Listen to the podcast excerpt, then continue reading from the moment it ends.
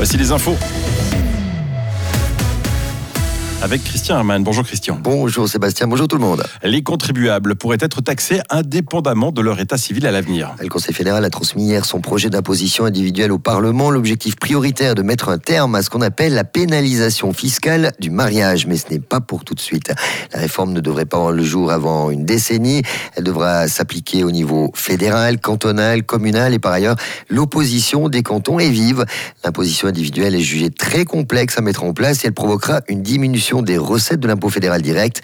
Roberto Schmitt, ministre valaisan des Finances. C'est un milliard de, l'argent qui manque et puis la Confédération doit déjà chercher avec des programmes d'économie et d'austérité déjà l'argent actuellement euh, suite à, tous ces crises euh, qu'on a vécues. Euh, pour le canton du Valais, on aura un peu moins de recettes de notre part à l'impôt fédéral direct parce que les cantons qui touchent aussi 200 millions, on, le, le Valais une partie de ces 200 millions. Par contre, si après on doit adapter notre législation cantonale pour les cantons et les communes, on ne va pas beaucoup perdre parce que là, on a déjà ce rabais actuellement. Des propos recueillis par Fabrice Germanier pour éviter de pénaliser fiscalement les couples mariés. Le Valais accorde un abattement de 35% sur la facture d'impôt. La révolte des paysans européens sème jusqu'en Valais. Et pour sa première séance publique euh, hier soir à Martigny, le tout nouveau comité Action Agricole Valais a réuni près de 400 personnes. Un résultat exceptionnel pour un mouvement qui est né il y a quelques jours à peine à l'initiative d'une jeune agricultrice de 22 ans, Charlène Taramarca. L'objectif de ce comité, composé essentiellement de jeunes paysans, est d'unifier toutes les branches du métier afin de pouvoir faire entendre une seule voix. Le vaudois Arnaud Rocha est depuis quelques semaines le visage de cette révolte paysanne en Suisse romande. Il était présent hier soir pour cette première séance publique de l'Action Agricole Vallée et il se réjouit, dit-il, de la mobilisation autour de ce projet. Ça nous motive beaucoup, ça nous motive à, continuer dans le combat. Ça, nous donne plus d'énergie pour aller de l'avant. C'est vraiment euh, ça qui, est incroyable, c'est que voilà, les gens se mobilisent et puis ça nous, ça nous donne vraiment envie de, continuer et puis d'aller plus loin. Vous voyez que la, la, mayonnaise, elle est en train de prendre, que le mouvement, il est en train de se constituer oui, bah, bien sûr. Euh, j'ai lancé un peu ce groupe Facebook tout seul. Après, maintenant, on a passé les, on a 7800. Donc, euh, ça, ça a grossi beaucoup à ce niveau-là. Après, c'est vraiment parti assez rapidement aussi au niveau euh, des groupes WhatsApp, au niveau des cantons. Et puis bah, maintenant, ça fleurit dans toute la Suisse. On est aussi, en Suisse centrale, à Lucerne, au Tessin. Donc, c'est vraiment quelque chose d'exceptionnel. Des propos recueillis par Sandrine Revers. Et le comité valaisan a présenté hier soir une liste de revendications. Il espère réunir euh, un maximum de signatures autour de leur démarche. Il demande notamment un allègement des procédures administratives dans l'agriculture et une revalorisation des prix à la production. La Suisse produit aujourd'hui plus d'électricité qu'elle n'en consomme. L'an dernier même été un record selon les données de la Confédération. Le bilan électrique de 2023 montre d'abord que la production a progressé de 8500 gigawattheures, ce qui correspond à ce que produirait en une année 1700 grandes éoliennes comme celle de Martigny. Du jamais vu, selon Arnaud de Suffré, ingénieur spécialisé dans la transition énergétique, qui s'explique entre autres par un boom des achats de panneaux solaires et grâce à deux facteurs en particulier. L'ingénieur Sirois est au micro de Lauriane Pipot.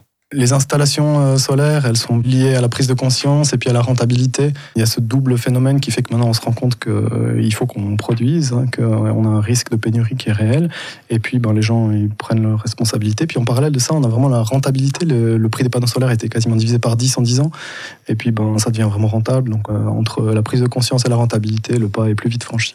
L'économie d'électricité de l'année dernière doit aussi beaucoup au progrès technique ainsi qu'au réchauffement climatique qui fait que l'on a moins besoin de chauffage, conclut Arnaud de Suffray.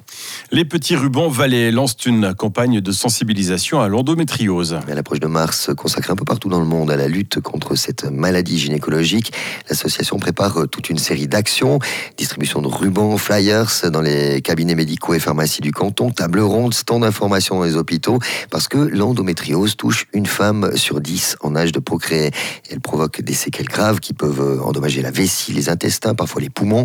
Il n'existe pas de traitement pour en guérir complètement, mais des options permettent d'améliorer la qualité de vie des patientes. Sandrine Marie Turmétraillé, présidente de l'association Les Petits Rubans Valais. Oui, il y a beaucoup de choses qui peuvent aider, notamment dans les thérapies naturelles, l'ostéopathie, la physiothérapie. Plusieurs choses peuvent vraiment aider. Après, c'est souvent un combiné de plusieurs choses qui aident. Voilà, c'est propre à chaque femme, mais beaucoup de choses peuvent aider. Effectivement, et aussi, euh, notamment dans le milieu du travail, de pouvoir avertir, de pouvoir s'organiser parfois différemment ou d'organiser ses semaines en évitant de charger euh, telle ou telle période parce qu'on sait qu'on ne sera pas forcément euh, apte à faire les choses. Ça peut aussi aider. Donc, c'est vraiment plusieurs choses ensemble qui peuvent aider. Les propos recueillis par Estelle Davin. Une loi spéciale pour interdire le Hamas en Suisse. Le Conseil fédéral a lancé hier la consultation du projet. Cette interdiction est une euh, volonté du gouvernement et du Parlement en réaction à l'attaque du 7 octobre dernier en Israël. La loi qualifie le Hamas et les groupes apparentés de terroristes selon le code pénal. Même si l'organisation n'est pas active en Suisse pour le moment, cette loi spéciale est utile. C'est ce qu'estime Beat Jans, conseiller fédéral en charge de la justice. L'interdiction du Hamas facilitera l'administration des preuves lors des procédures pénales en Suisse et rendra plus compliqué pour le Hamas d'utiliser la Suisse pour le financement d'activités terroristes. La liberté d'expression n'est pas restreinte. Il reste possible de s'exprimer publiquement en faveur de la cause des Palestiniens et de la cause d'Israël. La loi spéciale pour interdire le Hamas est en consultation jusqu'à fin mai. Sa validité, si elle passe, sera limitée à 5 ans, mais pourra être prolongée par le Parlement. Merci Christian. Retour